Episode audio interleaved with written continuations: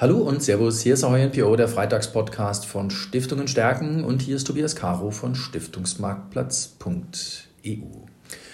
Für die heutige Folge Freitagspodcast habe ich mir das Mitglied der Geschäftsführung des Stiftungszentrums in Stuttgart eingeladen, Dr. Martin Renner. Ähm, Sie werden das Stiftungszentrum Stuttgart vielleicht kennen. Es ist äh, mehr als zwei Jahre alt, es betreut roundabout 30 Stiftungen und wir zwei haben uns ein bisschen drüber ähm, über das Thema getroffen, dass wir mal schauen wollen, was treibt Stiftungen momentan um, was treibt aber vor allem Stifterinnen und Stifter um, wenn sie eine Stiftung gründen. Wir sehen ja immer noch ein Stiftungswachstum, kommen wir nachher nochmal drauf.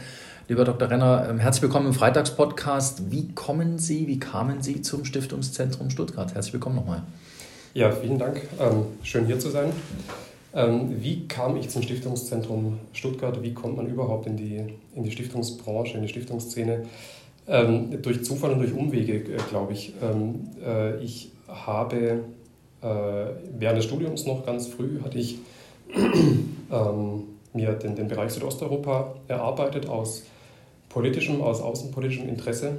Äh, und nachher, als ich dann mit der, mit der Promotion auch zu Ende war, kam ich dann über zwei Ecken ins Stiftungswesen zu einer Stiftung, die in Deutschland aufgebaut werden sollte, mit regionalem Fokus eben auf Südosteuropa.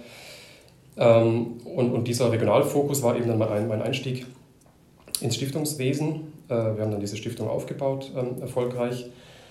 Und äh, nach einigen Jahren äh, kam dann sozusagen der, der nächste logische Schritt, dass ich dann von dieser, von dieser einen Stiftung es mich weggezogen hat in, das, in den breiteren Stiftungsbereich, in das Stiftungsmanagement von vielen verschiedenen Stiftungen. Und so kam ich dann zum Stiftungszentrum, das damals dann auch frisch gegründet werden sollte, aufgebaut werden sollte ja, so kam ich dazu. Also Mitarbeiter der ersten Stunde kann man so sagen, mit aufgebaut, genau. hier die ersten Fußabdrücke in Stuttgart, äh, beim Stiftungszentrum in Stuttgart. Ähm, ich habe gerade gesagt, Sie betreuen ähm, roundabout 30 Stiftungen derzeit, also von 0 auf 30 in zwei Jahren, kann man sagen. Ähm, genau. Was sind das für Stiftungen? Also kann man da so ein bisschen einen Querschnitt machen? Gibt es einen Förderschwerpunkt, Projektschwerpunkte? Also wir kommen, das Stiftungszentrum Stuttgart kommt aus dem, aus dem karitativ-kirchlichen Bereich. Äh, das sind die, die Ursprünge getragen äh, davon. Ähm, das heißt, wir haben einige kirchliche, kirchliche Stiftungen und wir verwalten einige Stiftungen, die aus dem karitativen äh, Bereich kommen, sodass ein großer, großer Zweckbereich sind, die, sind die sozialen Zwecke. Mhm. Ähm, daneben, ich glaube, da, und da bewegen wir uns im Durchschnitt des, des deutschen Stiftungswesens, also viel Kinder- und Jugendhilfe, viel Bildung, Ausbildung, ähm, auch äh, Forschungs, Forschungszwecke, ähm, Umweltschutz haben wir jetzt eine, eine, eine, tolle Stiftung äh, frisch gegründet im letzten Jahr und starten da gerade in die, in die Umsetzung der, der Projekte. Also äh, ein breites, breites Feld ähm, mit Fokus eben auf, auf dem sozialen, auf dem Kinder- und Jugend- und Bildungsbereich. Wenn Sie sich die Stiftungen anschauen, die Sie betreuen, aber vielleicht auch darüber hinaus, was, was sind so die Themen, die in Ihren Augen Stiftungen momentan am meisten umtreiben? Wir stehen ja, wir sind ja, wenn ich es für mich analysiere, ist ein wahnsinnig komplexes Umfeld. Wir haben zwei sehr schwierige Jahre hinter uns. Was sind so, ist es dieses Comeback, dieses, wie machst du es eigentlich wieder tête à tête, dass man persönlich die Themen bespricht? Also ich glaube, wenn ich, wenn ich mich hier in Stuttgart äh, umschaue und jetzt auch über unseren, sage ich mal, Stiftungszentrums-Tellerrand hinaus, ähm, wir haben hier ein sehr lebendiges Netzwerk, das Stiftungsnetzwerk der Region Stuttgart, ähm, in dem sich viele Stiftungen zusammengeschlossen haben. Auch wir sind als, als Stiftungsdienstleister mit dabei. Äh, und diese, diese Gemeinschaft, diese Netzwerkarbeit zu sehen, macht tatsächlich Freude. Ähm, und die, die, die maßgeblichen Themen waren tatsächlich für die, für die meisten Stiftungen und auch fürs Netzwerk ähm, die, ja, die, die beiden großen Themen der, der letzten Jahre, also Corona. Ähm, da gab es ein wunderschönes gemeinsames Projekt, äh, äh, sehr, sehr viele Stiftungen, die aus diesem Netzwerk, die, nachdem die Schulen wieder geöffnet wurden nach Corona, den Schülerinnen und Schülern ein, ein Welcome Back Paket äh, mit, mit, mit Schulmaterial, mit, mit, mit Eiscreme sozusagen, also ein, ein wirkliches Willkommenspaket. Cool. Herzlich willkommen zurück an der Schule. Das war, das war ein Gemeinschaftsprojekt äh, von vielen, vielen Stiftungen, Stifterinnen und Stiftern hier äh, in Stuttgart. Ähm, das war wirklich, wirklich schön zu sehen. Ukraine-Krise treibt jetzt auch viele um. Mhm. Auch da sind die Stiftungen wieder ganz vorne mit dabei und, und fragen sich, wie können wir helfen ähm, äh, Plattformen zum, zum, zum Austausch eben über die verschiedenen Projekt, äh, Hilfsangebote, die, mhm. die Projekte, die aufgezogen werden. Also da sind tatsächlich, glaube ich, die, ich sage jetzt mal, Krisen der letzten Jahre stehen da inhaltlich im, mhm. im Fokus und es ist wirklich ja, fast schon beeindruckend zu sehen, wie, wie, wie, wie, kurz angebunden mit der Hand am Arm, hemdsärmelig die, die Stiftungen hier, die Stifterinnen und Stiftern, Stifterinnen und Stifter zusammenkommen und, und sagen, so, wir machen jetzt hier gemeinsam was. Mhm. Sehen Sie eigentlich auch, das ist ja die Außensicht, also das ist ja das, was an Aktivitäten nach draußen transportiert wird, sehen Sie auch, dass die Stiftungen in der Innensicht etwas getan haben? Also ich, ich erinnere mich noch, wir haben vor kurzem mit der Christiane Biedermann von der Stiftung Aktive Bürgerschaft gesprochen, die sehr viel darüber gesprochen, die sich die Stiftung Aktive Bürgerschaft in den letzten zwei Jahren praktisch über digitale Tools neu erfunden hat und damit jetzt sehr viel arbeitsfähiger ist als noch davor, wenn sowas mal wieder kommt, so ein Szenario. Sehen Sie solche Fortschritte in der Stiftungspraxis auch? Weil das ist jetzt nur ein Beispiel, was ich genannt habe, da könnte ich jetzt noch 20 andere nennen. Also das, das gibt es ähm, das gibt's ja. Also sehr viele, vor allen Dingen die größeren Stiftungen, ähm, äh, versuchen da sehr viel äh, voranzubringen und eben sich zu digitalisieren, sich fit zu machen. Mhm. Ähm, uns selber als Stiftungszentrum zusammen mit drei anderen äh, Kooperationspartnern treibt diese Frage auch um in der Form, dass wir seit letztem Jahr das Zukunftsgespräch, das Stuttgarter Zukunftsgespräch veranstalten, wo wir eben den Blick auf die nächsten 20 Jahre richten und mhm. sagen, wie müssen wir als Stiftungen in 20 Jahren dastehen, was hat sich bis dahin verändert. Wenn man zurückguckt, im Jahr 2000 äh, hat Google noch keine Autos gebaut. Wie wird es in 20 Jahren sein? Mhm noch dazu die Annahme der, der erhöhten Beschleunigung durch, durch, durch die, durch die Corona-Pandemie. Da bauen die dann wahrscheinlich Flugzeuge, nehme ich mal. Äh, so, oder sind schon auf dem Mars, wer weiß. Oder was auch immer. Ähm, Bergbau auf dem Mars, genau. Nein, also das, ist, also das treibt viele, auch gerade die größeren Stiftungen um. Äh, bei den kleineren Stiftungen ist es tatsächlich so, dass das da oft es einfach an, an, an den Ressourcen, an, an, an der Manpower und Womanpower sozusagen fehlt, um da wirklich diese, diese größeren ja auch äh, sag ich mal, infrastrukturellen Dinge einfach umzusetzen, mhm. Digitalisierung entsprechend abzubilden. Ähm, und da ist dann schon auch ja, Unterstützungsbedarf unter anderem auch in diesem Bereich mhm. ähm, eben gegeben. Ähm, das ist insofern, ich finde es spannend, wenn Sie das so erzählen, weil das natürlich zeigt, dass Stiftungspraxis, die tägliche Stiftungspraxis relativ anstrengend ist. Trotzdem sehen wir ein Stiftungswachstum. Wir sehen immer noch, äh, ich glaube, der Newsletter vom Bundesverband Deutscher Stiftung kam vor zwei Wochen, dreieinhalb Prozent Zuwachs an rechtsfähigen Stiftungen, die errichtet wurden. Da steckt ja eine Motivation dahinter. Ich will als Stifter, als Stifterin etwas weitergeben. Ich will mit einer Stiftung mein Lebenswerk erhalten, mit noch einem zusätzlichen Wert versehen. Was, was, wo, was beobachten Sie, wenn Sie mit Stifterinnen und Stiftern sprechen? Also das ist tatsächlich der, der schönste Teil der Arbeit eigentlich. Ähm, ähm, es gibt so viele Menschen, tatsächlich jeden Alters, ähm, wie ich mittlerweile feststellen durfte, die, die einfach kommen und sagen, ich, es, mir geht so gut, ja, ich stehe auf der Sonnenseite des Lebens und habe auch noch irgendwie ein ausreichend großes Vermögen. Ich will einen Teil davon einsetzen, um in irgendeiner Weise gesellschaftlich zum, zum, zum, zum Positiven zu wirken, der Gesellschaft was zurückzugeben oder, oder, oder. Äh, und, und, und diese, diese Vielfalt an Engagementwünschen, an, an, an Wünschen der Gesellschaft was zu geben oder zurückzugeben, was voranzubringen, ähm, dieses, dieses, dieser, dieses Bedürfnis ist relativ groß. Vom Gefühl her wächst das auch. Ähm, ne? Vom, also wenn, wenn ich mir so die Menschen anschaue, die sich einbringen wollen, die auch gesellschaftlich noch Veränderungen anstoßen wollen, dann wird diese Zahl eher größer als kleiner. Also ich kann es nicht, nicht mathematisch hinterlegen, aber ich würde vom Gefühl her sagen, ja. Mhm. ja. Und jetzt haben Sie mir im Vorgespräch gesagt, Sie haben ein ganz spannendes Beispiel, erst von der Stiftungsgründung letzte Woche. Ein Unternehmer im Bereich E-Mobilität unterwegs. Ähm, erzählen Sie uns ein bisschen was davon. Ja, das, das war äh, ganz spannend. Also die, die kam eine Anfrage an uns äh, von einem ja, Geschäftsführer eines Unternehmens, äh, der sagte also, Sie wurden mir empfohlen, eben mal auf Sie zuzugehen, um einfach mal meine Idee des, des Engagements der Stiftungsgründung mal mit Ihnen ganz, ganz allgemein äh, mal zu besprechen. Ähm, so, und natürlich erwartet man dann Geschäftsführer eines Unternehmens erfolgreich, will ein Stück weit sein Lebenswerk ähm, äh, aufsetzen und in Stiftung möglicherweise auch äh, dann äh, umsetzen. Äh, und dann treffe ich auf einen ja, Anfangs 30, an, Anfangs 30er, also einen jungen, jungen Mann, Anfang 30, ähm, der gemeinsam mit seiner Frau gesagt hat, nö, also genau das, was ich gerade sagte, wir stehen auf der Sonnenseite des Lebens, wir haben ausreichend Vermögen, wir haben jetzt ein Kind bekommen und um Gottes Willen, wir wollen die Welt von morgen, in der dieses Kind auch aufwachsen wird und dann auch äh, leben wird, ein Stück weit einfach zum Besseren gestalten. Und wir machen jetzt schon, wir wollen uns jetzt schon die Frage vorlegen, wie können wir da gestalten. Und, und äh, genau, dann haben wir eben äh, gesprochen und, und sind die verschiedenen Optionen durchgegangen. Äh, was soll bewegt werden? Welche, welche Formen bieten sich da, dafür an? Äh, aber das war ein wunderbares Gespräch, ähm, weil da eben die ja, einfach die, die, die Jugend sozusagen auch noch mitschwang und es war wirklich mhm. schön, schön ähm, da helfen zu können, ein Stück weit ja, diesen Wunsch einfach zu verwirklichen. Was ist denn die Frage, die Sie einem potenziellen Stifter, einer potenziellen Stifterin, wenn die zu Ihnen durch die Tür kommen, äh, zuerst stellen oder welche auch, welche Sie am liebsten stellen?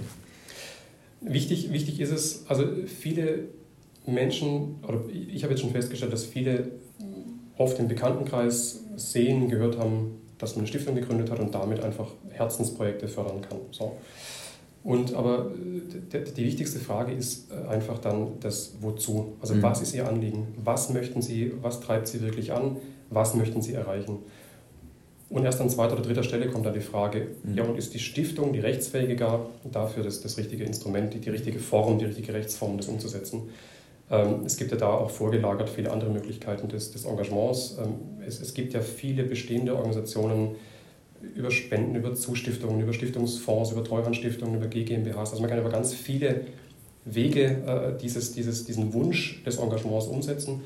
Und deswegen ist es wirklich wichtig zu fragen, was, was treibt Sie an, was wollen Sie erreichen, wie viel, wie, viel, wie viel Vermögen möchten Sie dafür einsetzen, kann dieser Zweck aus den Erträgen überhaupt realisiert werden, braucht man nicht andere Hebel möglicherweise. Also das sind, das sind einfach äh, Gespräche im Vorfeld ähm, oder Fragen im Vorfeld, die man die man dann bespricht. Weil Sie jetzt gerade sagen, wie viel Vermögen möchten Sie einsetzen, ist auch so eine Frage, die Sie stellen. Ähm, ich will gar nicht eine Größenordnung von Ihnen haben, aber ist so der, die, die Entwicklung für Sie auch greifbar, dass man sagt, also diese 50.000 Euro Stiftung, die ganz kleinen, das ist heute wirklich schwierig, die auch noch mit Leben zu füllen. Also, dass man die aufsetzt und zum Leben erweckt, das ist überhaupt kein Problem. Aber dann noch über die Projektseite mit Leben zu füllen, stelle ich mir einfach schwierig vor. Die Aufsichten tun sich auch zunehmend schwer ja. mit den 50.000 Euro Stiftungen. Ne? Ja, beim in Stuttgart äh, sind wir da ohnehin, äh, glaube ich, deutlich höher. Ähm, nee, also das äh, tatsächlich, die, eine, eine Stiftungsgründung sollte mindestens je nach, je nach Zweck eben und je nach äh, benötigtem Ertrag, ähm, der zur Verfügung stehen soll, äh, muss man auf jeden Fall äh, von 500.000 Euro mhm. anfangen und oberhalb dann denken. Und dann sollte man, wenn es auch Richtung die, die Million geht, immer im Kopf behalten, dass man auch eine Verbrauchs- oder Teilverbrauchsstiftung mhm. gründen kann. Ähm, hat einige Vorteile, hat einige Nachteile, muss man eben abwägen. Deshalb auch eben die Frage, wozu, was ist Ihr Wunsch, mhm. äh, eben um dann einfach die Frage klären zu können, kann es auch eine Verbrauchs- oder Teilverbrauchsstiftung sein. Und dann hat man natürlich, wenn man einen Teil des Vermögens verbrauchen kann, einen deutlich größeren Hebel. Mhm. Und kann sagen, gut, ich, ich wirke dann zwar nur 15, 25, 30 Jahre, aber dafür halt mit deutlich mehr Power im mhm. Hintergrund. Ist vielleicht auch was, was äh, die Verbrauchsstiftung bräuchte ein bisschen mehr Lobbying, so vom Gefühl her. Ne? Also sie, sie ist eigentlich ein, ein, tolles Vehikel, mit dem man sehr zeitgemäß stifterisches Engagement entfalten kann, aber sie ist eigentlich relativ unbekannt. Also ich glaube, ja, das ist so diese, diese Zweiteilung äh, bei uns, als wir als im Stiftungswesen in unseren äh, äh, Netzwerken, wir kennen sie, wir, wir schätzen sie, glaube ich, ähm, ähm, aber sie ist draußen genauso unbekannt wie die Stiftung an sich. Mhm. Also es gibt ja diese schöne Umfrage vom Bundesverband Deutscher Stiftungen, glaube ich, oder ja. äh, gab ein schönes Video, wo gefragt wurde, was ist eine Stiftung? Äh, hier in Stuttgart sogar am, am, am Schlossplatz, im, im, Schlossgarten hinten. Also da ist, ist äh, wenig, wenig an, an Know-how da und auch viele Stifterinnen und Stifter, potenzielle Stifterinnen und Stifter, die kommen. Ähm, wie gesagt, die haben einfach viele Fragen äh, und wissen oft noch nicht mal, dass es die Möglichkeit einer Treuhandstiftung gibt. Mhm so eine Art Spielwiese, wo man erstmal ausprobieren kann, ist es das? Ja, und, und es muss nicht immer gleich die rechtsfähige sein. Aber jetzt gibt es natürlich auch Vehikel wie dieses Regionalmagazin, das hier vor uns liegt, ähm, wo wir ein Porträt einer Stiftung lesen, nämlich der Claudine und Eike Hallwachs Stiftung, mhm. die Sie auch persönlich sehr stark angefasst hat, wo Sie sagen, Mensch, das ist wirklich mal eine tolle Stiftung. Was steckt denn da genau dahinter? Also das ist tatsächlich äh, eine der Stiftungen, die, die wirklich einem so viel Freude machen oder es einfach so, so schön ist, da wirklich in diesem Bereich zu arbeiten. Ähm, Hintergrund dieser Stiftung ist, ähm, es, es, äh, also dieses Stuttgarter Ehepaar, das Ehepaar Hallwachs, ähm, hatte eben äh, zwei behinderte Töchter ähm, und hat sich dann hat, konnte eben aufgrund ähm, des, der, der erfolgreichen, äh, des erfolgreichen Berufslebens, eben der, des Vermögens dann einfach den, den, den Kindern doch viel ermöglichen, trotz ihrer Behinderungen. Äh, und jetzt sind sie vor drei Jahren mittlerweile dann hergegangen und haben gesagt, so, und das, was wir unseren Töchtern ermöglichen konnten, das wollen wir jetzt auch vielen anderen Menschen mit Behinderungen ähm, ermöglichen. Äh, und es ist einfach tatsächlich wunderschön und, und sehr bereichernd, das Ehepaar Hallwachs, äh, die, die, die eine Tochter äh, zu begleiten äh, auf dem Weg ihres, ihres Wirkens die Stiftung ist auch eine etwas sagen wir, außergewöhnliche Konstruktion, indem sie eine, eine Teilverbrauchsstiftung ist. Mhm. Das heißt, also ein Teil des Vermögens klassisch äh, zu erhalten und der andere größere Teil äh, des Vermögens dann auch zu verbrauchen. Ähm, damit kann die Stiftung wirklich wunderbar arbeiten und, und ja, im, im, im Sinne der, der Stifterinnen und Stifter ähm, sehr, sehr schön Wirkung entfalten in einem sehr in einem Sinne, wo man einfach sagt, das ist, das ist Sinngebung par, par excellence. Ja. Wo waren Sie involviert ähm, bei der Stiftung? Wo haben Sie an welcher Stelle unterstützt? Wir waren im Prinzip also im Wesentlichen am Anfang dabei, die, dieses Konstrukt der Teilverbrauchsstiftung im Regierungspräsidium mhm. abzuklären mhm. und da einfach die ganzen Vorgaben des Regierungspräsidiums, die da wirklich sehr, sehr klare Anforderungen dann eben an die Gestaltung des Vermögens ähm, hatten, das eben umzusetzen. Und dann auf dem ganzen weiteren Weg, also als es alles stand, die, die, die, üblichen Themen, Datenschutzgrundverordnung etc. etc., mhm. also all diese, sage ich mal, eher bürokratischen Dinge umzusetzen und dann eben äh, mitzuhelfen beim Aufbau des, der, des Förderwesens, mhm. dass man dort einfach all die Vorgaben, die seitens der Finanzverwaltung natürlich mhm. gestellt werden, ähm, ähm, erfüllt. Und ähm, ja, genau. Finde ich toll, dass Sie das Beispiel mitgebracht haben. Ähm, ich habe im Vorfeld überlegt, äh, es gibt ja den Deutschen Stifterpreis, äh, der auf dem Stiftungstag immer verliehen wird. Ähm, warum sind solche Stiftungen da nicht nominiert, würde man sich fast äh, denken, würde man sich vielleicht auch wünschen an der einen oder anderen Stelle. Wenn wir jetzt die letzten drei Jahre nochmal Revue passieren lassen und mal drei Jahre in die Zukunft schauen, ähm, wir in drei Jahren nach wie vor ein Stiftungswachstum sehen. Was könnten Sie sich vorstellen? Was dürfte für die nächsten drei Jahre die größte Herausforderung sein? Würde dieses back to, ich sag mal, the roots oder back to 2019. Also wenn man jetzt diese drei Jahre mal so ein bisschen äh, abschichtet, sagt, okay, wir, wir, vergessen die einfach mal, ja, schalten mal auf Reset. Ähm, ist das so ein bisschen das oder hat sich in der Stiftungslandschaft so viel verändert, dass die Agenten eigentlich anders gesetzt werden? Also, tue ich mich, tue ich mich sehr schwer, weil tatsächlich, wenn man, wenn man noch vom, Januar 2020 sich zurückbeamt, äh, als wir ja auch hier angefangen haben, das, das Stiftungszentrum aufzubauen, äh, man hätte sich ja in keiner Weise das vorstellen können, was weltweit, was in Deutschland passiert ist. Wahnsinn, oder? Also was, was in den letzten zwei Jahren passiert ist. Also es ist Wahnsinn. So, und, und die Stiftungen haben, habe ich ja vorhin, vorhin gesagt, äh, Stichwort Corona, Ukraine, hier vorbildlich wirklich, also wirklich beeindruckend darauf reagiert. Ähm, insofern schätze ich, fürchte ich, die Welt wird nicht planbarer und mhm. nicht äh, vorhersehbarer, sondern eher äh, chaotischer. Ähm, ich vermute, die Stiftungen werden konfrontiert sein mit der Frage, wie können wir ad hoc auf die neue Herausforderung A, die neue Krise B etc. Ähm, reagieren. Also klar ist, dass, dass die, sag ich mal, die, die größeren Fragen, äh, wie gehen wir mit Digitalisierung um, äh, Klimaschutz etc., das sind natürlich die großen Fragen gesellschaftlicher Zusammenhalt, mhm. die die Stiftungen umtreiben werden. Daneben inhaltlich, wie gesagt, Ad-Hoc-Reaktionen äh, auf, auf das Weltgeschehen oder Geschehen in Deutschland. Ähm, und dann wird spannend zu beobachten sein, ja, wie sich, wie sich die, die Finanzmärkte entwickeln. Ähm, aber auch da ist es ja im Moment so, dass jedenfalls ich mich dann nicht an eine äh, Prognose wage.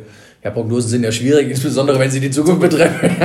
das ist ja der alte, der alte Satz dabei. Ich glaube, wenn wir, in, wenn wir drei Jahre in die Zukunft schauen oder auch die nächsten Jahre, ich glaube, dieses professionelle Sparring zwischen Stiftungen und Stiftungsprofis, Stiftungsexperten, ich glaube, das ist wirklich was, was in den nächsten Jahren zunehmen wird.